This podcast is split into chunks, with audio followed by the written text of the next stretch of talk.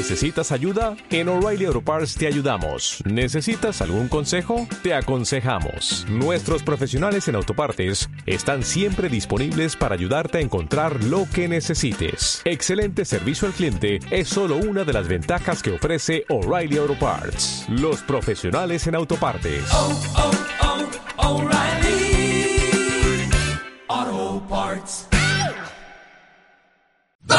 Bicycle, bicycle, bicycle. I want to ride my bicycle, bicycle, bicycle. I want to ride my bicycle. I want to ride my bike.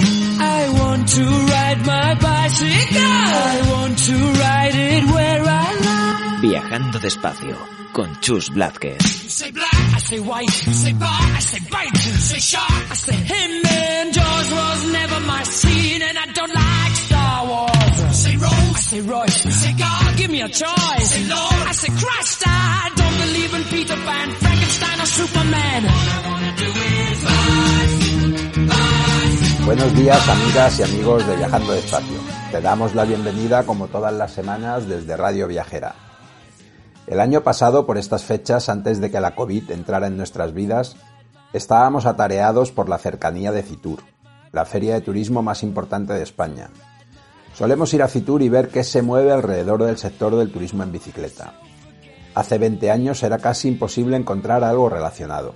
Sin embargo, en los últimos años la presencia de la bici es cada vez más importante. Para este 2021, Fitur retrasó sus fechas previstas para el mes de mayo. Mantiene la idea de una feria presencial, pero las dudas sobre si podrá celebrarse siguen en el aire. Las noticias de los últimos días sobre la tercera ola de la pandemia obligan a extremar la prudencia. Sin embargo, bastantes destinos turísticos aprovechan estas fechas para celebrar eventos online, y algunos de ellos están muy relacionados con las bicis. Este viernes, Navarra presenta su plan de desarrollo del cicloturismo. Navarra es un lugar fantástico para pedalear, con una gran variedad de paisajes, con rutas muy apetecibles para cualquier modalidad, montaña, carretera, gravel, montañas para quien quiera retarse y muchos kilómetros de vías verdes preciosas como el Plazaola o el Vidasoa. Además, dos eurovelos cruzan Navarra, la Eurovelo 1 y la Eurovelo 3. El siguiente viernes, día 29 de enero, ADESGAN, la Asociación por el Desarrollo de la Sierra de Guadarrama en Madrid, presenta su nueva red de rutas en bicicleta. Incluye una propuesta de ruta en bici de montaña, otra en bici de carretera y rutas más pensadas para hacer en familia. Todas ellas se presentan bajo el paraguas común de Ciclamadrid, el club de producto del cicloturismo en Madrid. La Sierra de Guadarrama suele ser una sorpresa para las personas que pedalean por aquí la primera vez. No solemos ser conscientes de cuánta naturaleza hay tan cerca de la ciudad de Madrid. Y el pasado domingo, la red de mujeres ciclistas celebró un encuentro virtual de ciclistas diversas. El primer fin de semana de junio se celebrará el quinto encuentro de ciclistas diversas en Bilbao. Ya veremos si será presencial o mixto, os iremos contando. Esta semana nos acompaña Sergio Luna, de Viajar and Roll. Hace unos años conocimos a Eva y Sergio por su viaje desde Tarifa al Cabo Norte que nos contaron a través de YouTube. En el otoño, Sergio recorrió montañas vacías y está preparando un documental sobre su viaje. ¿Te vienes a pedalear con Viajar and Roll? Un saludo viajero.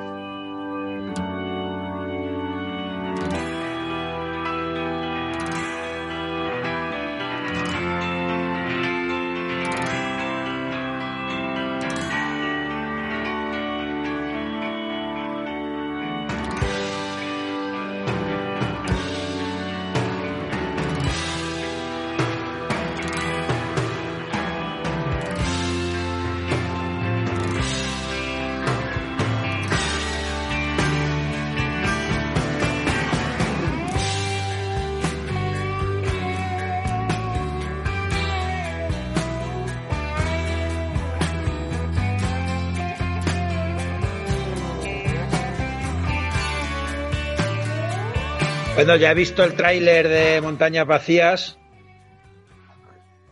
¿Qué te ha parecido? Muy chulo, muy chulo. ¿Qué te pareció a ti la ruta? ¿Qué tal?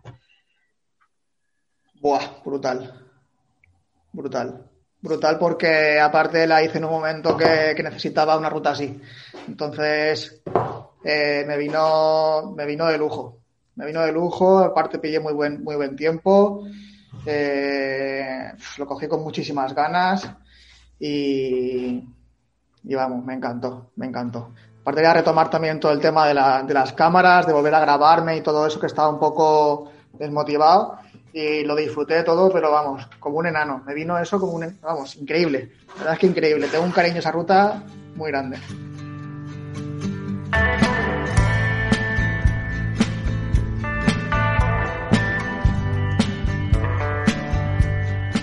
Si eres un apasionado de la naturaleza, del cicloturismo, del senderismo, si te gusta viajar en familia, tu podcast es Caminos Naturales, en Radio Viajera.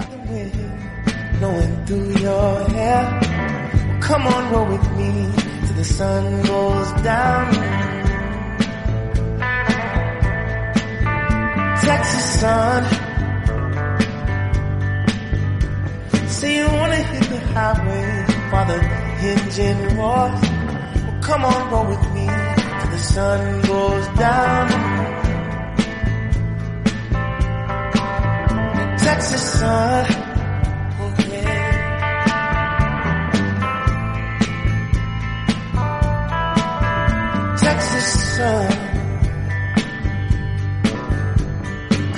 Say you wanna hit the highway while the engine roars. Well, come on, roll with me till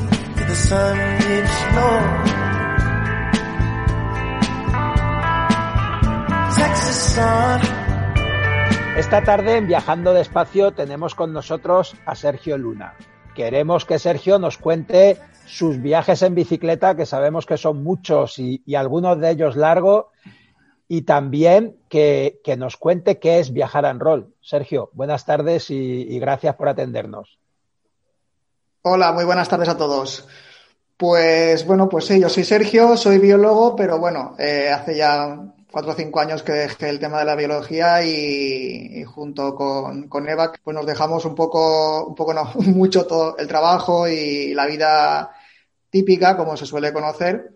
Y nada, nos, lanzamos a, viajar. El primer viaje fue eh, de, mochileros, haciendo autostop por toda Sudamérica durante nueve meses. Luego trabajamos en Canadá durante tres meses para recuperar el dinero invertido en el viaje y, empezamos el viaje en bicicleta, que fue el viaje largo desde Valencia a Tarifa y de Tarifa hasta Cabo Norte, que al final fueron 9.348 kilómetros, si no recuerdo mal y lo hicimos los dos y nuestro perro Mus. Eh, en este viaje, pues ahí fue cuando empezamos un poco todo el tema este de las redes sociales, tomarlo más en serio, a grabar más para, para YouTube, vídeos y tal. Y nada, después al acabar este viaje hicimos otro viaje por, por Estados Unidos, pero esta vez en furgoneta, y volvimos a trabajar en Canadá.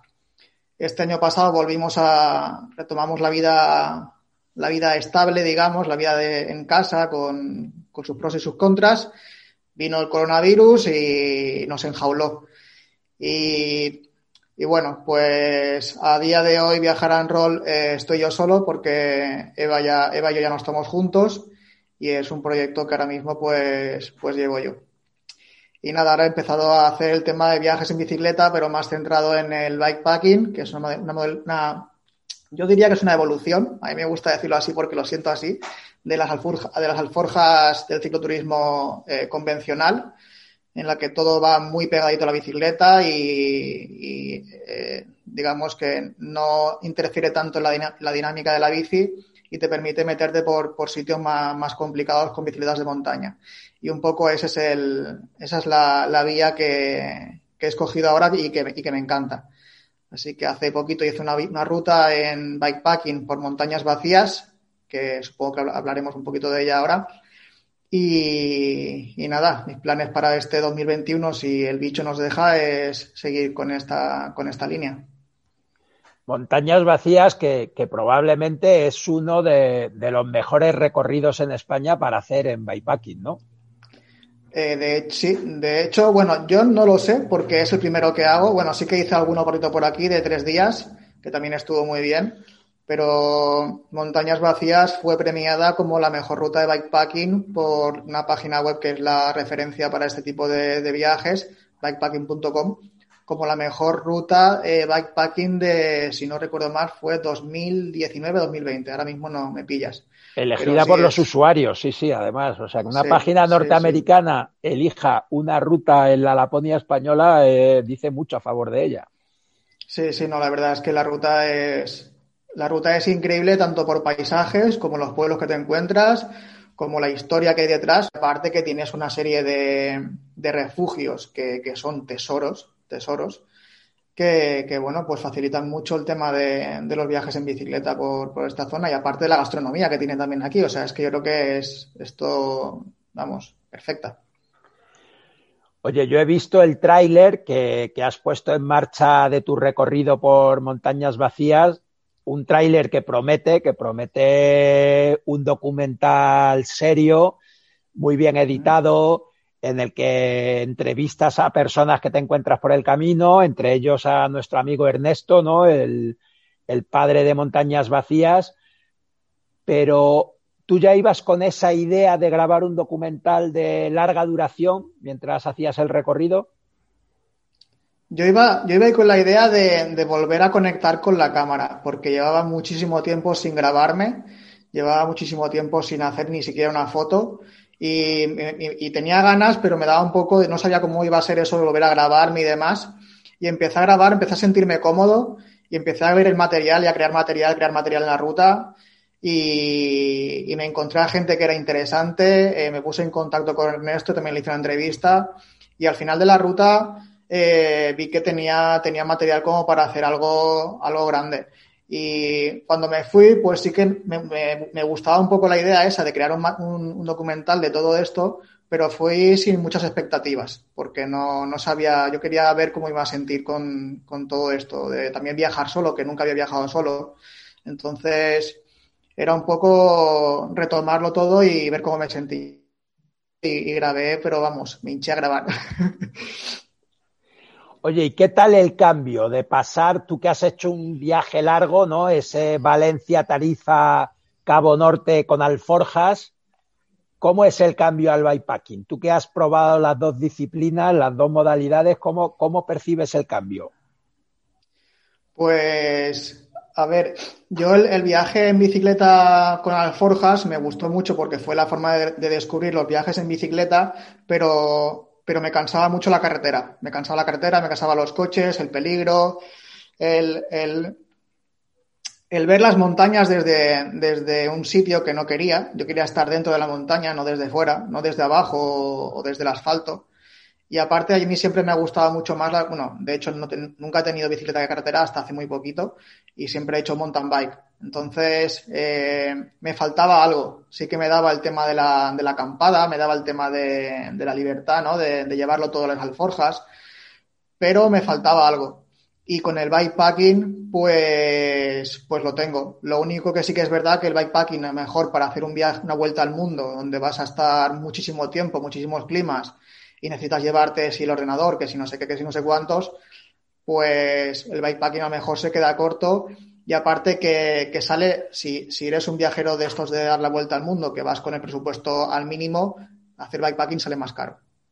Porque necesitas parar más veces, necesitas parar a comprar más comida y a comer más por ahí, y enviarte cosas a lo mejor de un sitio a otro. Entonces yo creo que cada disciplina tiene, tiene sus pros y sus contras, pero a día de hoy lo que me ofrece el bikepacking supera con creces lo que podría ofrecerme el cicloturismo convencional. Y entiendo que recorriendo montañas vacías y sobre todo en esta modalidad de bikepacking y yendo tú solo, uno descubre verdaderamente la esencia de esta ruta, ¿no? Grandes zonas solitarias, muchos días probablemente sin ver prácticamente a nadie. Y encima, claro, yo lo hice, eh, lo hice en octubre, imagínate, en plena, con todo esto de la pandemia, no había, no había nadie, no había nadie en ningún sitio y eso ha sido un hándicap, la verdad, eh, porque me hubiese gustado poder interactuar más con la gente, pero la gente pues estaba con mucho miedo y siempre el tema de la distancia social y, y no había nadie en la calle. Entonces, por esa parte me hubiese gustado poder hacer la ruta de forma normal, de vivir más esa experiencia pero sí que es verdad que aún así la ruta tiene muchísimos kilómetros por, los que no pasas por ningún pueblo. De hecho, me acuerdo de decir, hostia, o sea, si me quedo sin agua, sin agua aquí, eh, vamos a ver, o sea, es que no hay, nada. Sobre todo la serranía de Cuenca, me, acuerdo de esa, de esa, de etapa que dije, madre mía, al final cogí agua de, un abrevadero de, vacas. Pero, pero vamos, eh, es muy solitaria en perspectiva de lo que es vivir en estos pueblos, ¿no? De esa soledad. Imagino que ahora sería ya un, reto increíble, ¿no? Viendo en las noticias cómo están siendo las temperaturas de, Teruel. El año pasado estuvimos por allí, creo que fue a primeros de febrero, y disfrutamos un poco de la nieve, pero, pero fue llevadero. Este año imagino que sería absolutamente intransitable.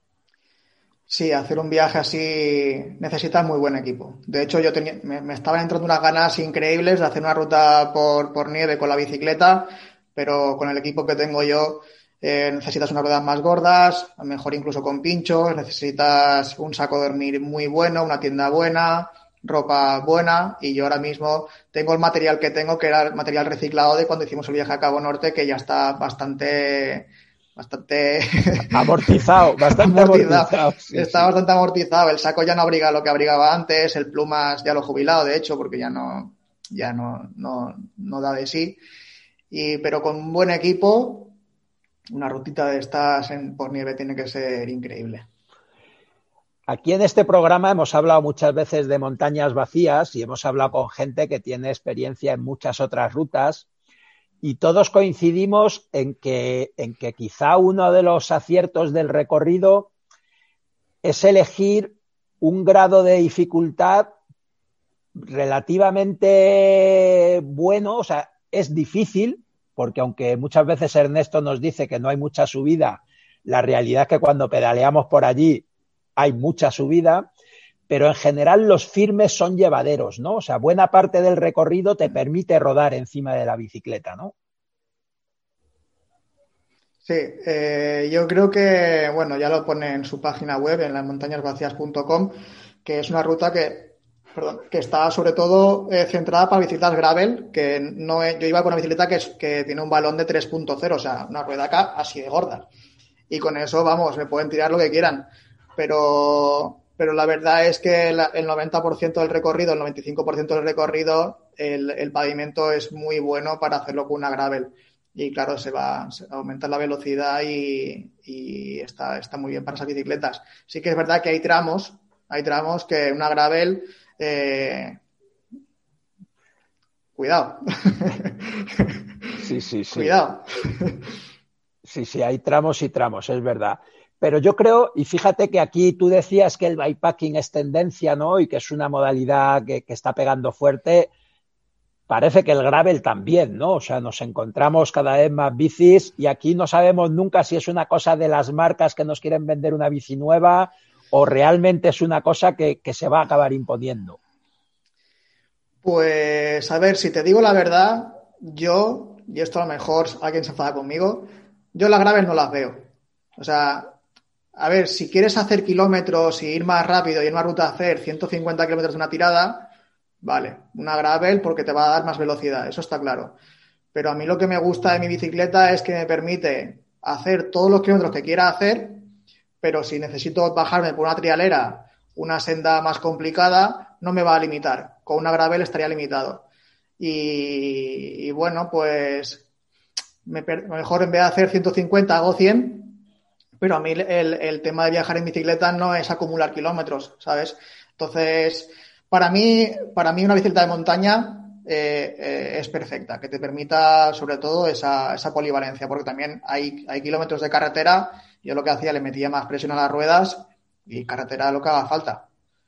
Está claro que no voy a ir a medias de 30 por hora o 25 por hora, pero bueno, o sea, yo sí, al final, con mi bici al final yo creo que cada uno tiene que disfrutar de lo que más le apetezca en cada momento y probablemente también mm.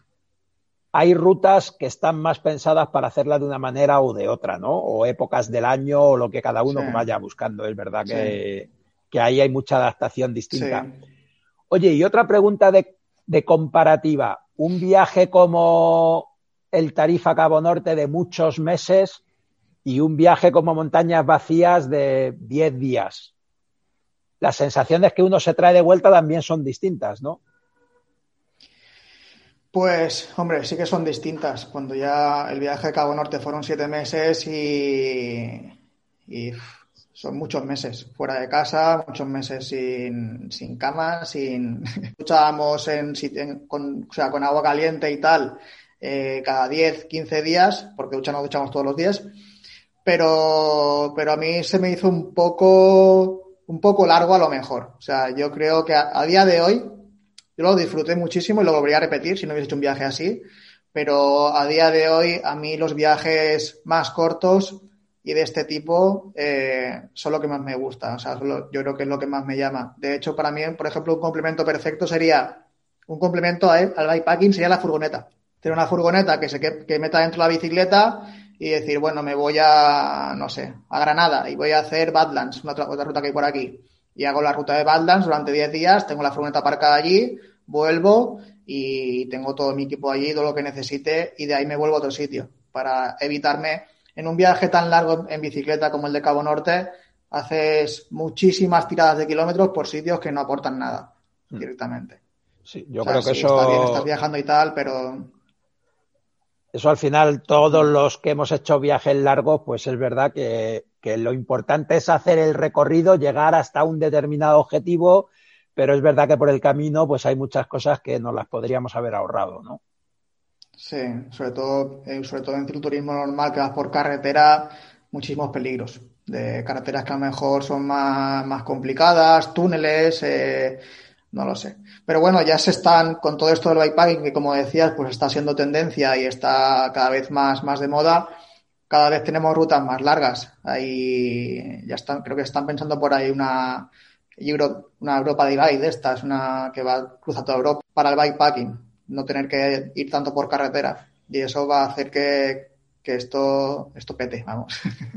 Sí, sí, el otro día estuvimos con Andy, con Andy Cos, el que el, diseñador de la ruta, que está ahora pasando el invierno en Extremadura y, y él ya tiene la ruta totalmente planteada y yo creo que son propuestas que, van en esa línea, ¿no? También ahora tenemos otra amiga, Ana Zamorano, haciendo la ruta del Gran Guanche en Canarias, que también es una propuesta súper apetecible. O sea, que, que, mires hacia donde mires, hay propuestas de este tipo que, que nos ponen los dientes largos, ¿no? Y, y hablando de esto, ¿cómo has vivido tú, que llevabas muchos años viajando este confinamiento que nos ha traído el coronavirus? Pues ha sido un año muy complicado muy complicado. Y a nivel personal, a nivel de todo, porque para nosotros era volver de una vida pues viajera, viajando, a de repente tener que llegar aquí, inventarnos una vida nueva, o sea, hacernos autónomos. Bueno, yo me hice autónomo y buscarme un poco la vida, porque aquí ya no era, no era una vida de viajes, una vida mucho más cara, porque tienes que pagar más facturas y más historias. Y de repente tenía muchos proyectos, porque iba a empezar a hacer a trabajar con esto de la, BBC, de bodas, bautizos y comuniones, para aprender un poco más de vídeo y de fotografía. Eh, tenía proyectos, lo de montañas vacías tenía proyectado para hacerlo en marzo y todo se me ha ido tumbando poco a poco. Todo se me ha ido cayendo poco a poco y, bueno, pues haciendo haciendo frente a eso como, como, como, se pueda, ¿no? Yo soy una persona que la verdad es que me adapto bastante bien a, a, a, lo que me viene. Igual que puedo estar por ahí siete meses en bicicleta, pues puedo estar en el sofá tranquilamente disfrutando de otras cosas. Entonces, pues intenté disfrutar de todo, todo lo que podía, pero bueno, así ha sido, ha sido muy complicado. Bueno, y está siendo un bastante complicado todavía, porque todavía no hemos salido. Sí, sí, la verdad es que para todos esta limitación de, casi no podernos mover. Bueno, tú ahora en Valencia acabo de leer también esta mañana que cierre perimetral de los municipios otra vez, ¿no? Bueno, pues si es de los municipios, me pillas, creo que es de la provincia de Valencia. No sé ah. si municipios, porque municipios, eh, los de aquí alrededor están, están cerrados, llevan cerrados desde el día 10, creo, pero el mío no. Y el mío, o sea, alrededor están cerrados, pero el mío no pero lo que me han enviado hoy eh, por, por, el teléfono es que lo que hacen es cerrar la hostelería completamente, quieren adelantar el toque de queda a las 8 o a las 10, porque hay un error de infografía en, el, en el, lo que me han enviado, está, se contradice, y, no salir de, la provincia. Pero no de los pueblos, si es de los pueblos me mata. Vamos, ya, ya sería lo máximo. Sería. Bueno, la verdad es que esto yo no sé qué va a pasar el día que recuperemos una cierta normalidad. No, no sé si va a haber tantas ganas de salir que de repente no vamos a parar durante meses. No, yo no tengo ni idea de lo que puede, de lo que puede ser esto. A todos los niveles, ¿no? A niveles de viajeros, a, nivel de los chavales que estarán con ganas de fiesta y de, y de liarla por ahí, a nivel de, de, todo, de todo, de todo, porque está, yo creo que la gente está con ganas de, de vivir, de vivir. Sí, sí, sí. Oye, pues lo vamos a dejar aquí. Ganas de vivir a ti se te ve con muchas. Ya nos decías al principio que con muchas ganas de seguir con esto del bikepacking y, de hacer nuevas rutas. O sea que volveremos a charlar para que nos cuentes qué tienes en mente, porque yo, yo estoy contigo, hay muchas rutas posibles, hay mucho país por recorrer y, y, tenemos un sitio, por suerte, que ofrece todo tipo de oportunidades. O sea que a disfrutar de la bici, a disfrutar del bikepacking y gracias por estar con nosotros. Pues nada, yo cuando queráis, eh, aquí estoy. Un abrazo muy grande. Un abrazo. Un abrazo. Hasta luego. Hasta pronto. I want to ride my bicycle, bicycle, bicycle. I want to ride my bicycle. I want to ride my bike.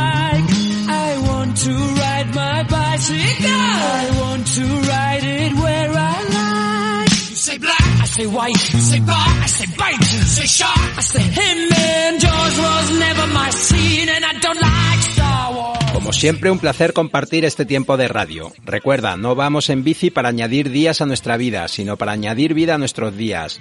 Si no te quieres perder ningún programa de Viajando Despacio, suscríbete al podcast en iVoox y por favor déjanos un comentario si te ha gustado nuestro programa. De esta forma nos ayudas a que podamos seguir llegando a más amantes de los viajes en bici. Estamos en Facebook, Twitter y esperamos tus propuestas de ruta, viajeros, tus comentarios. Si te apetece contactar con nosotros, puedes escribirnos a viajandodespacio@rutaspangea.com. Gracias por haber llegado hasta aquí. Viajando despacio volverá la próxima semana con más rutas, más viajes y sobre todo más bicicletas. Hasta la semana que viene. Un saludo viajero y a dar pedales.